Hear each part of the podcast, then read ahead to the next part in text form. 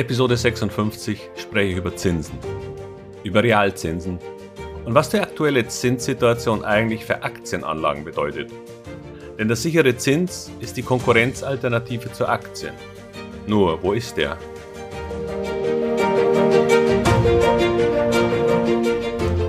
Herzlich willkommen, moin und Servus beim Podcast Aktien verstehen und erfolgreich nutzen.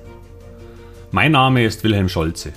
In diesem Podcast erfahren Sie, wie Sie das Instrument Aktie für Ihre Geldanlagen richtig einsetzen und dabei den Großteil der Profis hinter sich lassen können.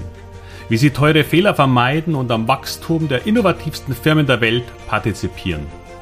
Tipps gibt's viele. Hier geht's ums Know-how.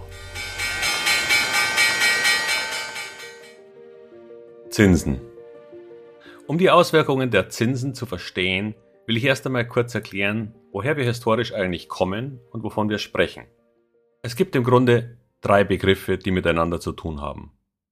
Da ist erstens der sogenannte Nominalzins, den Sie bekommen, wenn Sie Ihr Geld anlegen. Oder bekamen eigentlich. Zweitens die Inflationsrate, die den Wertverlust in Kaufkraft ausdrückt. Und als Rest drittens der Realzins, also der Zins, der tatsächlich einer Vermögensmehrung entspricht, also einer Kaufkraftsteigerung. Früher mal. Gehen wir erstmal ein paar Jahre zurück, weil das Konzept dann klarer wird. In den 90er Jahren und bis circa 2008 schwankte der Realzins, also der Zins nach Inflation, um die Nulllinie herum. Für Tagegeld, also nicht für langfristige Anlagen. Denn hier war der Realzins damals tatsächlich schwankend um die 3% wenn man sich lange festlegte und Anleihen kaufte. Das waren noch gute Zeiten für Sparer und man konnte sich tatsächlich über Vermögensmehrung bei seinen Ersparnissen freuen. Dass es nun keine Verzinsung mehr auf Ihrem Sparbuch oder Festgeld gibt, haben Sie sicher schon seit längerem festgestellt. Aber bis vor einem Jahr oder so war das zwar ärgerlich, aber aufgrund der ausgesprochen niedrigen Inflation kein Drama. Der sogenannte Realzins also der Zins, den sie in früheren Zeiten normalerweise bekommen haben, und Inflation hielten sich die letzten Jahre zwar nicht mehr die Waage, aber der reale Wertverlust betrug vielleicht ein Prozent. Nun hat sich die Situation allerdings dramatisch geändert. Nicht nur fielen die Nominalzinsen inzwischen ins Negative, denn dazu kommt die massiv gestiegene Inflation. Und auch wenn manche Politiker in Europa noch immer glauben, dass das ein vorübergehendes Phänomen ist, so sind die Auswirkungen schon jetzt gravierend. Denn gerade haben wir Inflationsraten von über 5% erreicht. Und das bei negativem Zins. So dass sich das Ganze auch noch addiert und einen noch nie dagewesenen Wertverlust für Sparer bedeutet. Versicherungen stellen ihr Geschäft ein oder stehen bereits unter Beobachtung der Aufsicht, weil sie noch Altverträge mit Zinsgarantien von bis zu 4% haben. Leider führt so ein Geschäft auf Dauer zur Pleite, ganz automatisch. Aber das ist hier gar nicht das Thema. Das Problem an dieser Situation ist, dass wir uns in einer Stagflation befinden. Wir haben, speziell in Europa, eine Wirtschaft, die noch immer an den Problemen der großen Finanzkrise nagt. Die Staaten waren schon vorher so hoch verschuldet, dass sie sich höhere Zinsen gar nicht leisten können. Und nun kam auch noch Corona. Ein weiterer Hieb auf eine sehr langsam wachsende Wirtschaft. Der Witz ist nun eigentlich, dass für die Staaten in Europa dies das bestmögliche Szenario ist. Denn die hohen Inflationsraten führen quasi zu einer Abwertung der Schulden. So wie Sie als Sparer im Moment 5 bis 6 Prozent an realer Kaufkraft verlieren, so reduzieren sich die Schulden der Staaten in realen Zahlen ebenso. Ja, sie mussten wegen Corona viel mehr Geld aufnehmen. Aber erstens bekommen sie dafür sogar noch Geld und zweitens müssen sie dafür in zehn Jahren real viel weniger zurückbezahlen.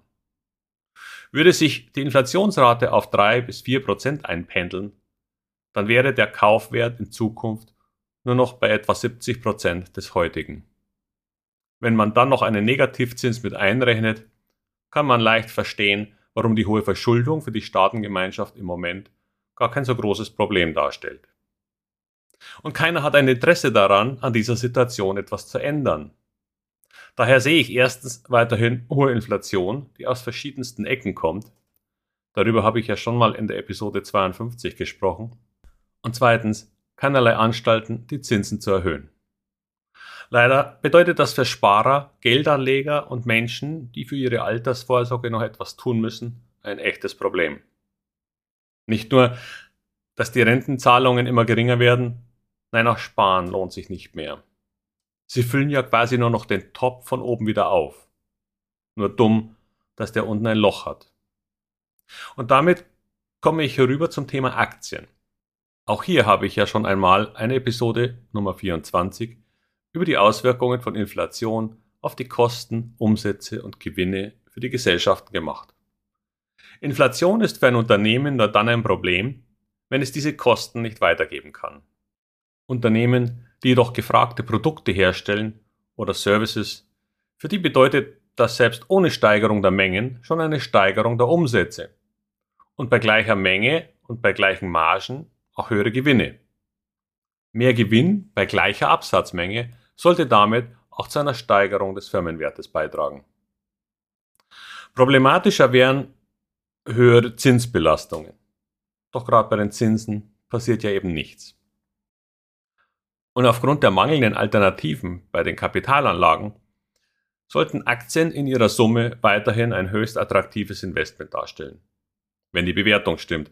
Und das tat und tut sie für so manche amerikanische Tech-Aktie noch immer nicht.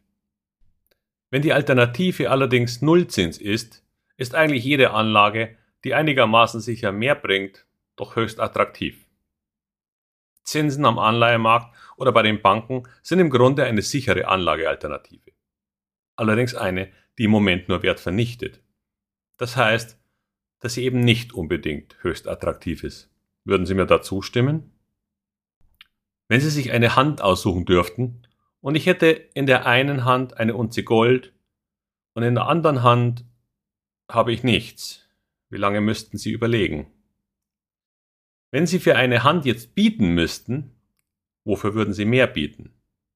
Ich denke, selbst wenn ich nicht den vollen Goldpreis zahlen möchte, weil ich nicht weiß, wo ich ihn hin tun soll, Angst habe, überfallen zu werden oder auch noch für eine Tresormiete zahlen müsste, wäre meine Entscheidung ziemlich klar.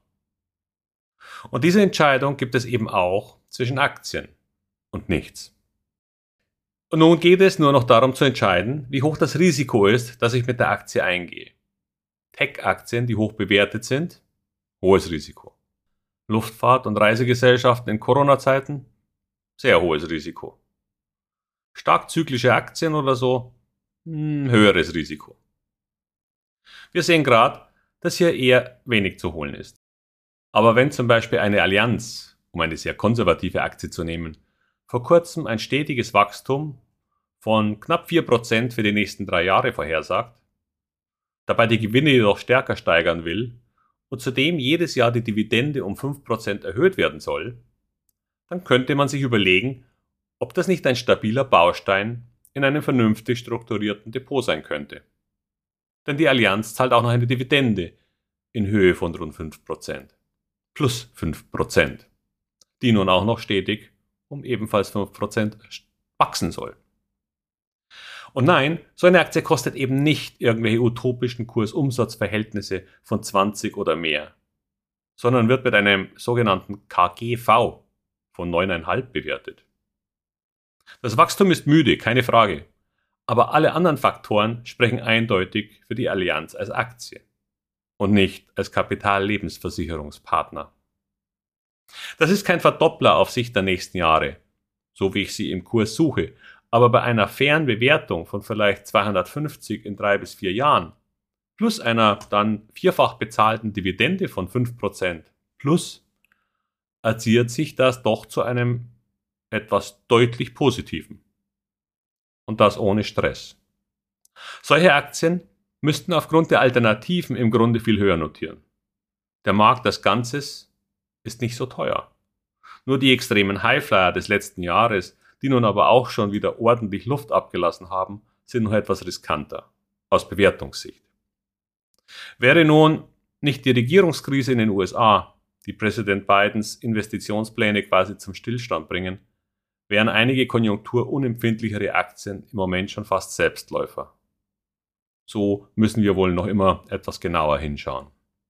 Aber halten Sie sich bereit, Die Alternativen im Sinne von Zinsen existieren nicht, weshalb Aktien schon ganz automatisch an Wert gewinnen. Doch damit wieder genug für heute. Ich wünsche Ihnen ein glückliches Händchen bei der Aktienauswahl und besinnliche Feiertage. Obwohl, vielleicht wünsche ich Ihnen auch etwas Interesse an meinem Online-Kurs fürs nächste Jahr. Bis bald, Ihr Wilhelm Scholze.